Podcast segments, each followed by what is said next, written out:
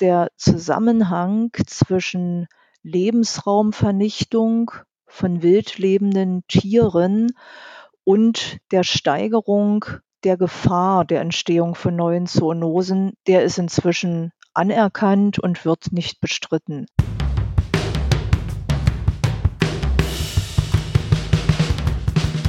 Uns geht's ums Ganze. Uns geht's ums Ganze. Der Podcast der Grünen Bundestagsfraktion. Hallo ihr Lieben und herzlich willkommen. Schön, dass ihr wieder eingeschaltet habt. Es geht um Politik. Wir sprechen hier über die parlamentarische Arbeit der Grünen Bundestagsfraktion. Mein Name ist Michaela Eck. Ich bin Tim Meyer.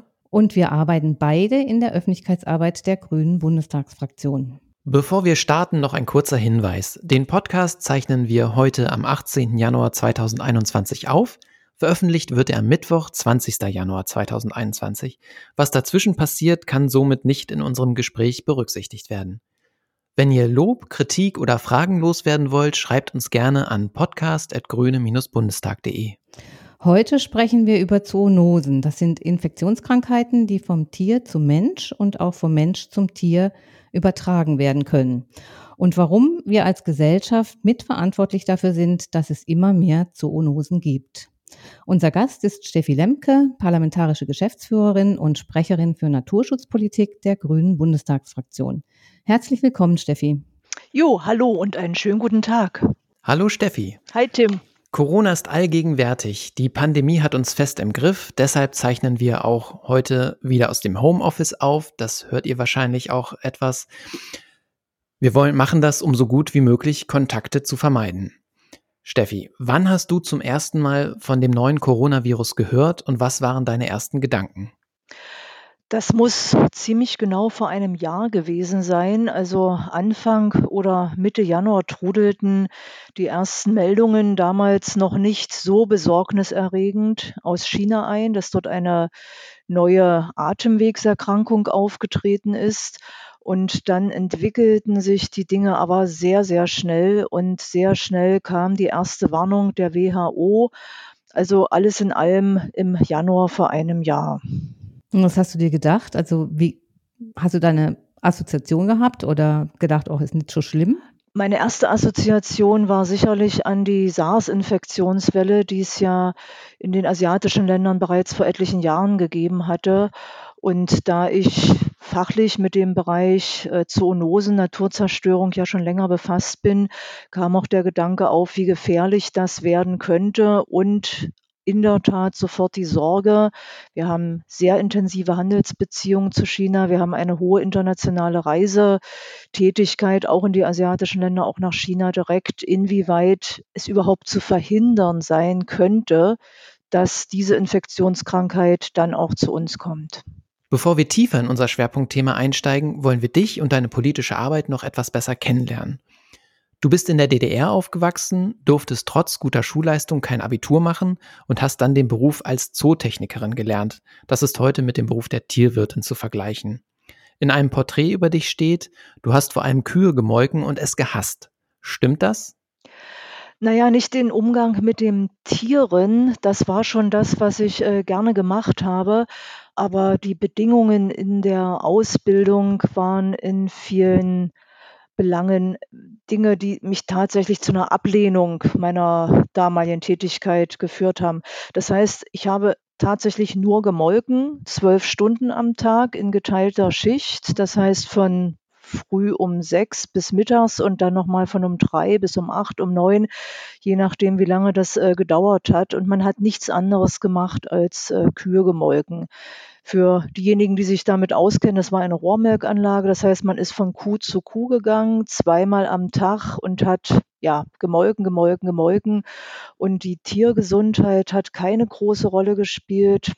Man musste fertig werden. Man musste seine Reihe runtermelken, damit alle Kühe zweimal am Tag tatsächlich auch ausgemolken sind.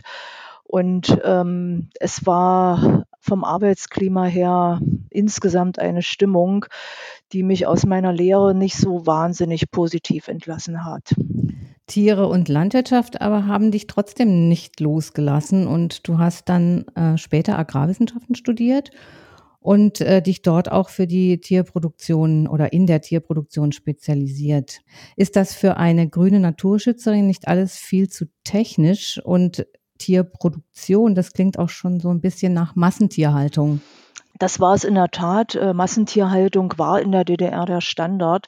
Aber wenn ich studieren hätte können, was ich gewollt hätte, hätte ich sicherlich Biologie studiert. Das war mir aber durch diese Lehrausbildung und dass ich damals nicht zum Abitur zugelassen wurde, weil ich ja den Mund irgendwann mal zu weit aufgemacht hatte in den Augen meiner damaligen Schuldirektorin, war mir dieser Weg verstellt. Ich äh, habe das Abitur auf dem zweiten Bildungsweg nachgeholt an der Abendschule und mit einer solchen Biografie ist man zum Biologiestudium in der DDR nicht mehr zugelassen worden. Da ich aber weiter lernen wollte, einfach mehr wissen wollte, habe ich dann äh, den Weg des Agrarstudiums gewählt. Ich habe das auch nicht bereut. Ich habe sehr, sehr viel auch über ökologische Zusammenhänge und über Massentierhaltung in ihren ganzen Ausprägungen mit ihren negativen Effekten in diesem Studium natürlich viel gelernt. Aber das will ich dazu sagen, auch, dass es eine sehr, sehr effiziente Produktionsweise gewesen ist. Das spielt auf das Technische an, was du sagst. Und wie wir das für die Zukunft in Einklang bringen, ist ja eine Frage, die äh, vor der Gesellschaft heute auch in der jetzigen BRD steht, die sich nicht nur die DDR damals gestellt hat. Du hast gerade schon erwähnt, dass du den Mund so weit aufgemacht hast und deshalb wohl kein Abitur machen durftest. War es also das System, was dich politisiert hat oder was hat dich darüber hinaus zu einem politischen Menschen gemacht und auch noch dazu geführt, dass du in der DDR die Grüne Partei mitgegründet hast? Das hatte viel mit meinem Elternhaus zu tun. Das war ein politisches Elternhaus, wobei meine Eltern beide der SED nahegestanden haben. Aber ich habe jeden Abendbrotstisch quasi mit einer politischen Diskussion erlebt. So ist zumindest die Erinnerung heute. Wahrscheinlich war es nicht ganz jeder und bin dann vor allem in der Zeit, als ich das Abitur an der Abendschule gemacht habe, in einer Gruppe von jungen Leuten gewesen, die sich eigentlich erstmal nur für die Entwicklung ihrer Stadt, Stadtgestaltung, Verkehrsplanung, also heute würde man das Bürgerinitiative nennen, engagiert haben und ihre Stadt besser machen wollten, die sofort ins Visier der Stasi geraten sind. Und das war dann schon die Gruppe von Menschen, die mich insgesamt politisiert hat. Und die Umweltzerstörung, die hier bei mir zu Hause greifbar, quasi anfassbar gewesen ist, weil auf der Mulde, äh, die fließt hier, wo ich wohne in Dessau, in die Elbe, die ist als Abwasserkanal genutzt worden für die Chemieproduktion in Bitterfeld. Und da waren Schaumkämme, meterhohe Schaumkämme zu manchen Wochenzeiten drauf, äh, wenn dort entsprechende Abwässer in die Natur entlassen worden sind. Die Elbe hat gestunken damals, wenn man dort spazieren gegangen ist. Und das war ein fast Alltagserlebnis für die Menschen, die hier gelebt haben. Und das wollte ich ändern. Das hat mich mit Sicherheit äh, sehr, sehr früh äh, zur Naturschützerin, zur Umweltschützerin und dann irgendwann zu einer Politikerin für die Grüne Partei in der DDR gemacht. Ja, der Naturschutz ist eigentlich dein Lebensthema und ähm, du setzt dich ja auch stark für den Artenschutz ein und versuchst immer wieder das Aussterben von Tieren und Arten öffentlich zu machen. Ähm, ja, sind wir irgendwann mal alleine auf dem Planeten? Nein, das wird sicherlich nicht passieren. Ähm, damit würdest du ja ein Szenario zeichnen, dass die Ökosysteme insgesamt zusammengebrochen sind. Das würde wahrscheinlich eher auf den Menschen äh, zurückhauen, als dass vorher alle Tier- und Pflanzenarten verschwunden sind. Und ich glaube, durch auch unsere Arbeit, aber vor allem die von Verbänden, von Tausenden weltweit gesehen, Millionen von Menschen, die sich für den Erhalt der Natur, der natürlichen Lebensgrundlagen einsetzen, habe ich die wirklich große Hoffnung, dass dieses Thema immer stärker wird auf der politischen Agenda und auch diejenigen, die das bisher ignorieren oder vernachlässigen, dazu zwingen wird, sich in Zukunft viel stärker mit Naturzerstörung auseinanderzusetzen und wie wir diese für die Zukunft verhindern können. Artenschutz hat ja viel mit Naturzerstörung zu tun und Naturzerstörung ist mit einer der Ursachen für das Aufkommen von Zoonosen. Das ist ja auch unser Thema heute.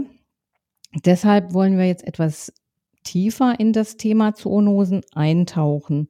Du hast schon gesagt, also dass du auch auf den Coronavirus, den SARS-CoV-2-Virus Ende Dezember 2019 aufmerksam geworden bist, der in der chinesischen Großstadt Wuhan ausgebrochen war, mit einer undefinierbaren Lungenkrankheit. Und äh, die Wissenschaftler und Forscherinnen waren sich aber schnell einig, dass dieser SARS-CoV-2-Virus eine Zoonose ist und äh, also eine Infektionskrankheit, die vom Tier auf den Menschen übertragen wurde.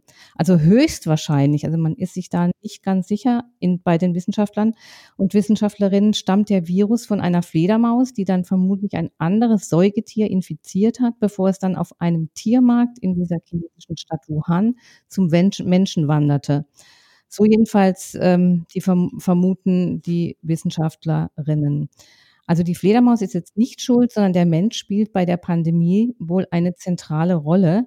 Denn wenn wir der Fledermaus durch die Naturzerstörung ihre Rückzugsräume nehmen, dann äh, kommt sie zu uns. Bereiten wir also mit der Naturzerstörung auch eventuell künftige Pande Pandemien den Boden?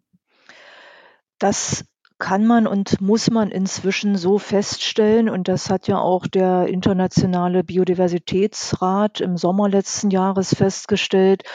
Selbst Ursula von der Leyen als Kommissionspräsidentin der EU warnt inzwischen, dass weitere Naturzerstörung ein sie sagt sogar Zeitalter von Pandemien auslösen könnte. Das heißt, dass der Zusammenhang zwischen Lebensraumvernichtung, von wild lebenden Tieren und der Steigerung der Gefahr der Entstehung von neuen Zoonosen, der ist inzwischen anerkannt und wird nicht bestritten. Die wirklich schwierige Frage ist jetzt, wie wir der Naturzerstörung also dem massenhaften Abholzen von Regenwäldern, sogenannten Landnutzungsänderungen, also wenn hauptsächlich Wald in Ackerland umgewandelt wird, der weiteren Zersiedlung von Landschaften, Zerschneiden von Landschaften durch Straßen, wie wir dem tatsächlich weltweit Einhalt gebieten können. Und ich glaube, dass dieses Rad nicht so schnell rumzureißen ist, dass wir nicht auch trotzdem sehr, sehr stark darauf schauen müssen, wie wir die Übertragung und dann vor allem aber auch das Ausbreiten von neuen Erregern eindämmen können. Das heißt, wir müssen im Prinzip auf allen Ebenen gleichzeitig arbeiten, weil noch mehr von solchen Pandemien, wie wir sie jetzt gerade erleben, werden wir uns nur sehr, sehr schwer leisten können. Äh, Steffi, hast du mal ein, ein ganz so ein konkretes Beispiel, dass wir uns das so bildlich vorstellen können, wie, was passiert da eigentlich, wenn die Natur zerstört wird, wenn Regenholz, wenn der Regenwald abgeholzt wird, ähm, was machen die Tiere dann? Also ich bin natürlich nie dabei gewesen, wenn so etwas passiert ist. Aber im Film Contagion wird es sehr, sehr eindrücklich beschrieben, wie eine Fledermaus aus ihrem angestammten Lebensraum vertrieben wird durch Abholzung und dann ganz offensichtlich in der Nähe einer Schweinemastanlage die dort gehaltenen Schweine äh, infiziert und darüber dann eine Infektion, eine Übertragung auf den Menschen stattfindet. Das ist äh, sehr, sehr bedrückend in diesem Film beschrieben und das sollte uns tatsächlich ein Warnzeichen sein. Und das sind Ketten, die äh, theoretisch möglich sind, die praktisch stattgefunden haben. Man geht bei einem der schwersten Ebola-Ausbrüche davon aus, dass es in etwa so gelaufen ist. Ähm, wir wissen das für das jetzige Virus äh, der äh, Covid-Pandemie nicht. Wie es genau übertragen worden ist, die chinesischen Behörden geben an, dass sie es nicht genau identifizieren können, dass sie es nicht wissen. Wir werden dort wahrscheinlich weiter im Ungewissen bleiben und die verschiedenen Möglichkeiten, Verzehr von wild gefangenen Tieren auf diesem Wildtiermarkt in Wuhan oder auch Übertragung über eine Pelztieranlage, in der Marderhunde gehalten worden sind. Wir werden mit beiden Varianten arbeiten müssen und auf beiden Wegen, sowohl was Umgang mit Wildtieren anbetrifft, als auch mit Massentierhaltung, in dem Falle Pelztieren. Wir werden beide Stränge weiter verfolgen müssen, weil diese Pandemie einen viel zu großen Schaden in der Gesellschaft jetzt schon angerichtet hat, als dass wir einen der beiden Wege außer Acht lassen dürften. Zum Wildtierhandel und der Massentierhaltung kommen wir gleich noch. Kurz nochmal zu dem von dir erwähnten Film Contagion. Den habe ich mir auch relativ am Anfang der Pandemie angeschaut und es hat mich auch ziemlich getroffen und berührt, auch weil es ja da um eine Krankheit dann geht, die von dem Virus ausgelöst wird, die noch viel tödlicher ist als Covid-19, die ja schon sehr tödlich ist und das macht einem ja auch schon Angst. Wie ging dir das denn da? Ja, wir kennen ja auch bereits Zoonosen, die viel tödlicher sind.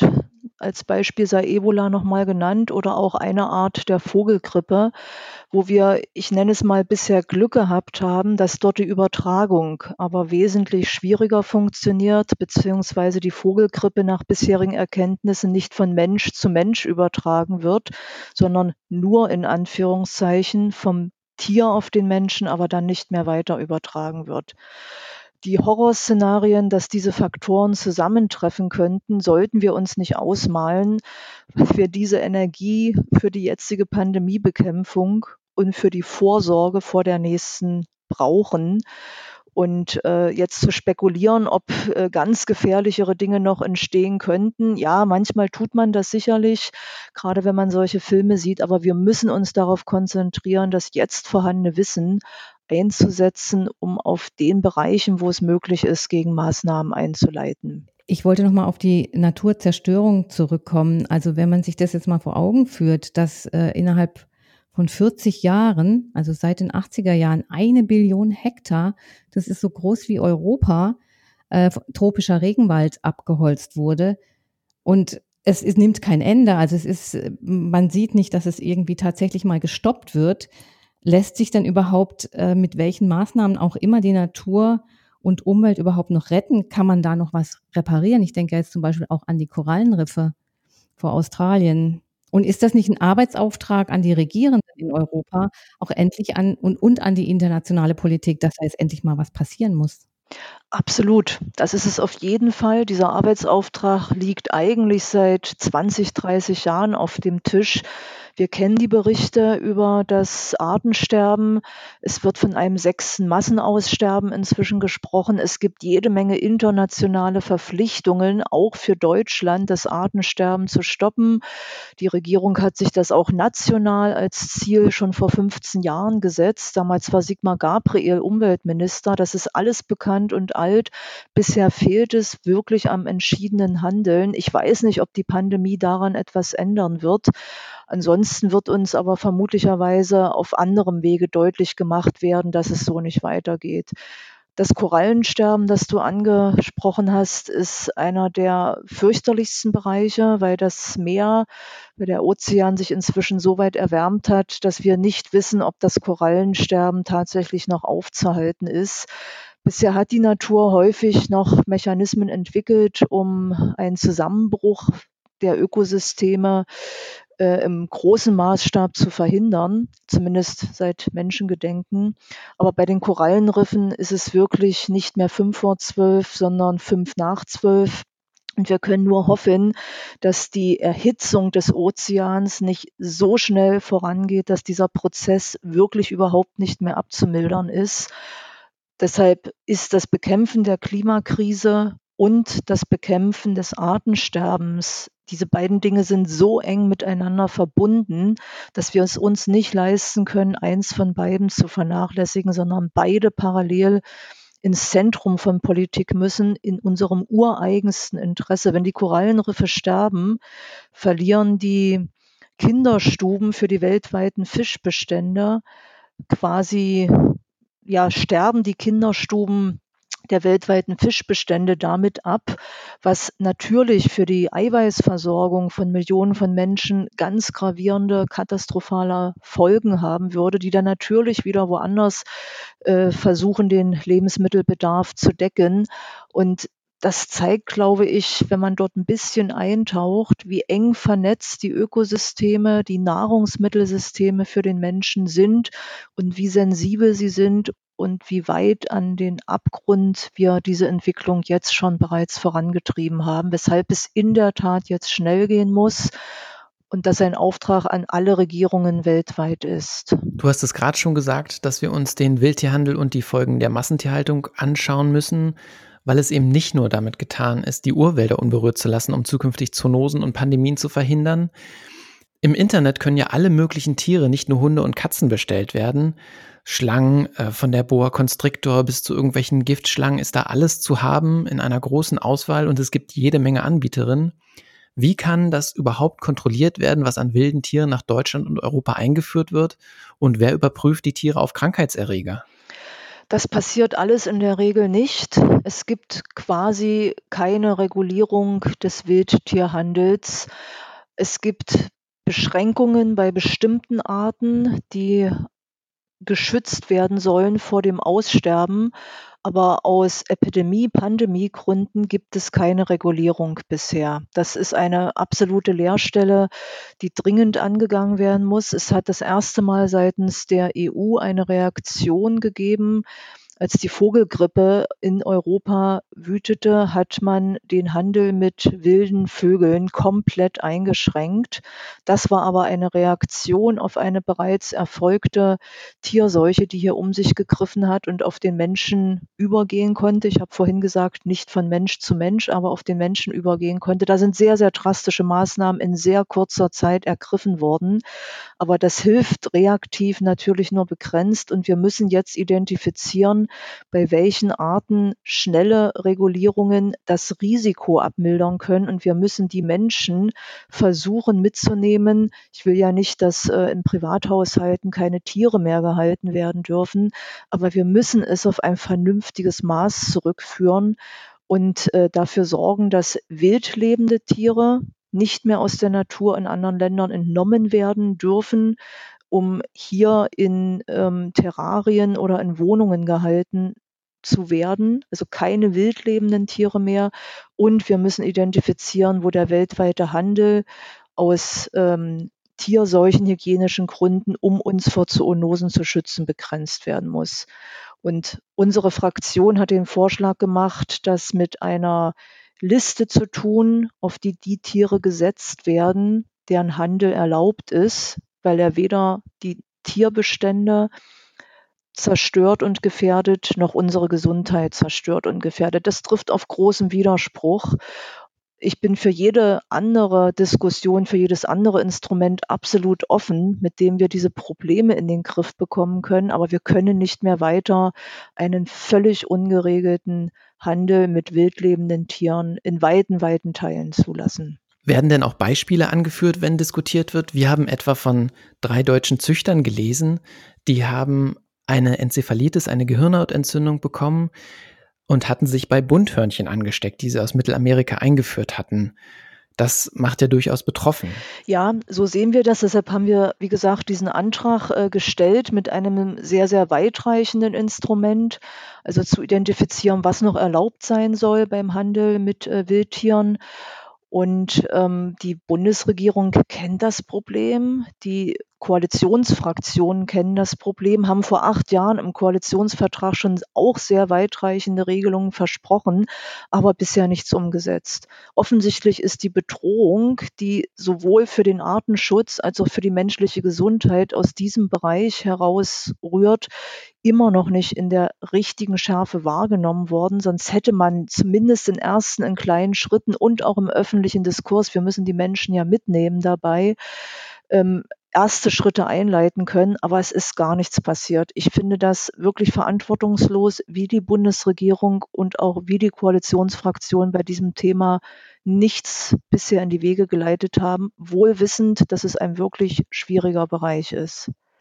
Ähm, es gibt ja auch jetzt vielleicht noch mal ganz kurz auf die sogenannten Wet Markets zurückzukommen. Das sind diese Wildtiermärkte in, vor allem in Asien auch. Ähm, da gibt es ja jetzt äh, auch Vorschläge und äh, internationale Überlegungen auch, ähm, die zu verbieten. Aber das ist halt auch nicht so einfach, weil die Menschen, die dort leben und auch ihre, ihre Nahrung und auch ihre Arbeit dort haben, nicht einfach diese Märkte aufgeben, so einfach. Ne? Gibt es da jetzt noch eine, eine Idee, wie man da weiter das regulieren könnte? Also nach meinen Informationen hat äh, Vietnam seine Wildtiermärkte geschlossen im letzten Jahr. Ich habe nicht verfolgen können, ob sie wieder eröffnet worden sind und auch China weitgehend diese Wildtiermärkte geschlossen.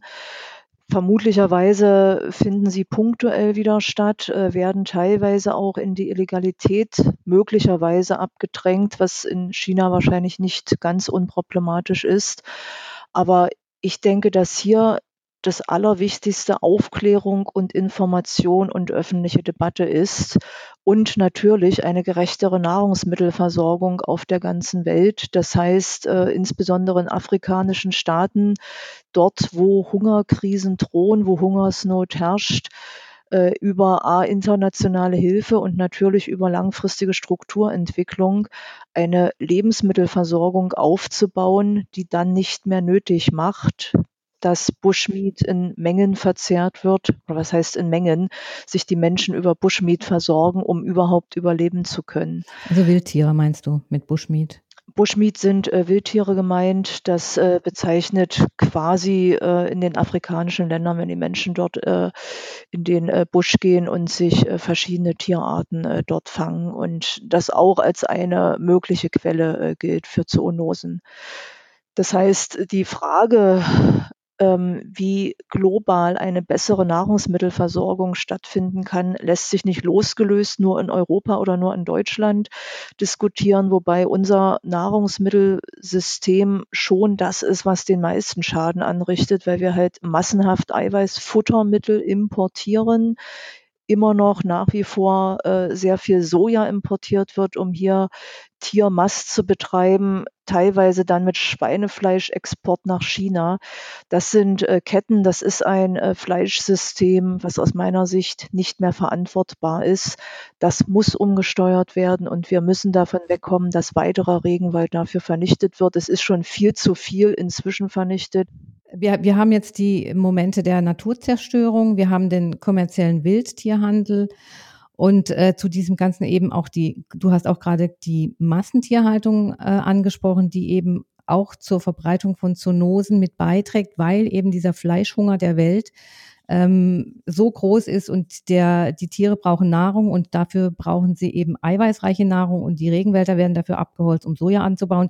Das hast du alles sehr schön ähm, erklärt gerade. Ähm, aber ich wollte noch mal darauf, was, wie kann man jetzt tatsächlich hier aus, ähm, aus unserem Deutschland, aus Europa, wie kann man dem Einhalt gebieten? Was muss jetzt eigentlich getan werden auf der politischen Ebene? Auf der politischen Ebene ist aus meiner Sicht das Wichtigste, für entwaldungsfreie Lieferketten zu sorgen. Wir dürfen durch unseren Konsum in Deutschland, in Europa keinen weiteren Beitrag oder einen weiteren Anreiz dafür liefern, dass in den südamerikanischen, mittelamerikanischen Ländern weiterer Regenwald vernichtet wird, in den afrikanischen Ländern, damit dort Futtermittel angebaut werden können oder Holzimporte hierher stattfinden. Es muss entwaldungsfreie Lieferketten nachweislich geben. Das ist das Wichtigste und das muss auf europäischer Ebene geregelt werden. Das Zweite ist sicherlich, dass wir über die Frage, wie viel Fleischkonsum ist überhaupt noch akzeptabel, ist noch verträglich reden müssen als Gesellschaft. Wir wissen, dass er aus gesundheitlichen Gründen zu hoch ist. Er ist aus Klimaschutzgründen zu hoch. Und jetzt zeigt uns die Pandemie, dass er auch aus Gesundheitsvorsorgegründen zu hoch ist, weil unser Lebensmittelsystem einen Beitrag zur Naturvernichtung in diesen Ländern liefert wir sind nicht alleine daran schuld, ja. Also auch in äh, China ist inzwischen ein sehr hoher Fleischkonsum eingetreten. Deshalb äh, wird es nicht losgelöst von der internationalen Ebene zu lösen sein, dieses Problem. Aber wir brauchen einen internationalen Stopp jeglicher weiterer Waldvernichtung. Nachdem wir uns jetzt viel mit den Ursachen für das Entstehen von Zoonosen beschäftigt haben, wollen wir uns kurz nochmal darüber unterhalten, wie es dann weitergeht. Wir hatten kürzlich ja auch ein Fachgespräch zum Thema Tierhaltung und Epidemien. Und eine Aussage eines Experten, die mir besonders hängen geblieben ist, ähm, ist diese, dass ein Viertel aller Todesfälle Infektionskrankheiten sind, zwei Drittel aller Infektionskrankheiten sind Zoonosen und drei Viertel aller neu auftretenden Infektionskrankheiten sind Zoonosen. Das macht nochmal deutlich, wie hoch der Anteil an Zoonosen ist bei den Infektionskrankheiten. Ja, zumal angesichts der Tatsache, dass es äh, Millionen unentdeckte Viren in Wildtieren gegenwärtig gibt. Die haben nicht alle Zoonosepotenzial, aber etliche davon schon. Das heißt, hier brauchen wir auch unbedingt mehr Forschung, aber die Bedrohung ist real. Sie ist seit vielen Jahren bekannt. Die WHO warnt seit vielen Jahren davor. Wir hatten mit SARS die erste Infektionskrankheit, die das Pandemiepotenzial mit leichter Übertragbarkeit verbunden uns aufgezeigt hat. Und wir sind jetzt durch Covid, hoffe ich, nochmal anders gewarnt vor dem, was passieren kann. Und ich hoffe sehr, wenn wir mit der akuten Krisenbewältigung hoffentlich in der zweiten Jahreshälfte ja, ich sage über den Berg sind, dass wir uns dann auch wirklich dem Vorsorgegedanken der Vorbeugung vor einer neuen Pandemie national und international stärker zuwenden werden, dass es nicht sofort wieder in Vergessenheit gerät und wir so weitermachen wie bisher. Am Schluss wollen wir noch versuchen, das alles zusammenzubinden. Die Prävention und Bekämpfung von Infektionskrankheiten sind nur im Schulterschluss verschiedener Fachbereiche möglich. Das wird als One Health Ansatz bezeichnet und heißt, es müssen immer die komplexen Zusammenhänge der Gesundheit von Tier, Mensch und Umwelt zusammengedacht werden. Steffi, beschreib doch bitte noch etwas genauer, was das bedeutet und mit welchen politischen Forderungen die Grüne Bundestagsfraktion das unterfüttern will.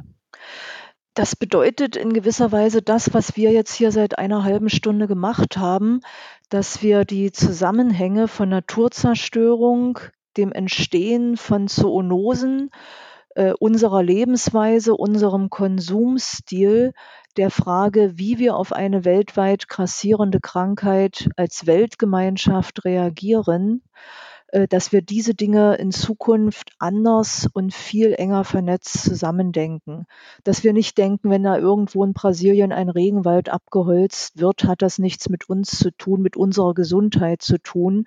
Das hätte nur etwas mit Waldvernichtung und vielleicht noch mit Massentierhaltung zu tun, sondern die Dinge, die Ökosysteme hängen so eng miteinander zusammen, dass wenn wir weiter im bisherigen Umfang Natur vernichten und Wildtiere über den gesamten Globus karren, weiter ein Nahrungsmittelsystem haben, das nicht nachhaltig ist, das äh, auf massenhafte Importe angewiesen ist, die dann diese Rückkopplungseffekte haben. Wenn wir diese Dinge nicht gemeinsam anpacken und lösen, wird es immer stärker auf unsere direkte Gesundheit sich niederschlagen. Sei das durch Infektionskrankheiten, sei das aber auch durch Zivilisationskrankheiten, die durch schlechte Ernährung entstehen. Und das gemeinsam zu bedenken, das meint One Health. Unsere Maßnahmen, die wir jetzt als Fraktion kurzfristig vorgeschlagen haben, wir müssen uns jetzt auf die Bekämpfung der aktuellen Krise konzentrieren und gleichzeitig anfangen, unsere Vorsorge zu verbessern. Da liegt mir die Frage des Wildtierhandels am Herzen und die Frage der internationalen, der globalen Waldvernichtung, die gestoppt werden muss, Naturvernichtung, um Lebensräume, Rückzugsräume für Wildtiere weiterhin zu ermöglichen und kein immer engeres Zusammenrücken von menschlichen Siedlungen und wildlebenden Tieren selber zu provozieren mit den jetzt bekannten Folgen.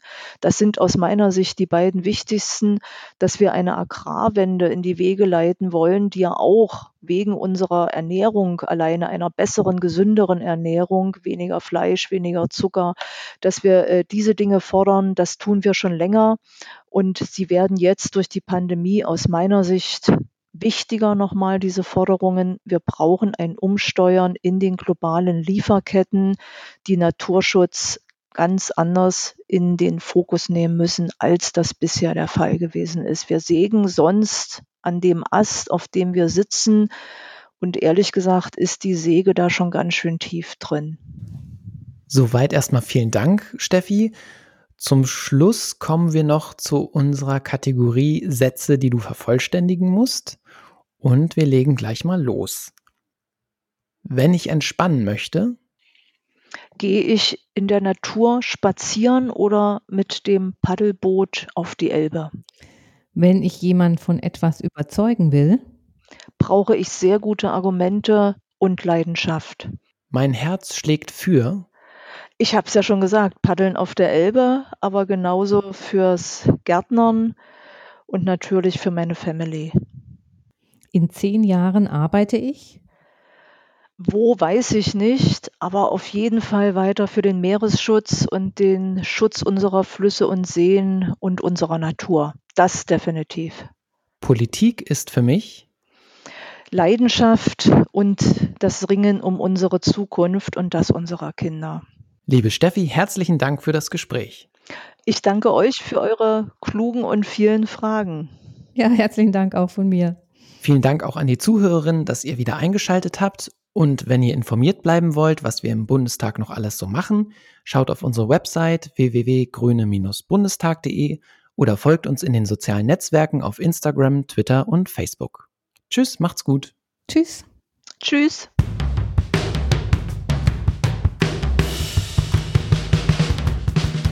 Uns geht's ums Ganze. Uns geht's ums Ganze. Der Podcast Der Grünen Bundestagsfraktion.